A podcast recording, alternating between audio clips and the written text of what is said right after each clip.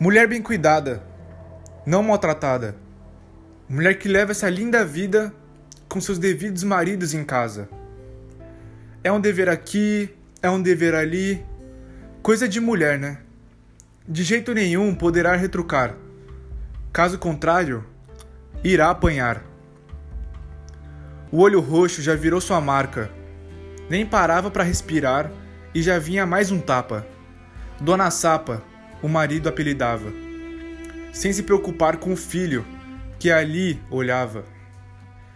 Mas com o tempo, essas falas já não irritava mais, já estava blindada pelo ódio. Neste momento, apenas uma ideia na cabeça do alcoólatra passava.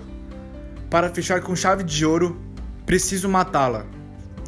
Quer a mudança, só que até o Código Penal vê o feminicídio como crime ao sexo feminino apenas por ser feminino, sem ao menos dar atenção aos outros gêneros que nunca são ouvidos.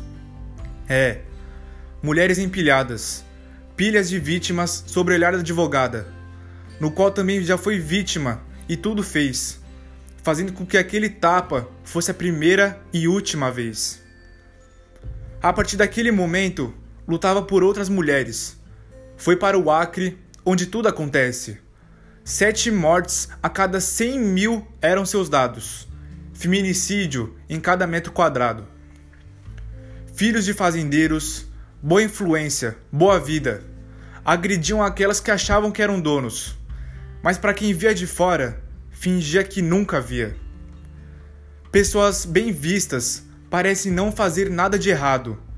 Agem como se violentar suas esposas fosse normal.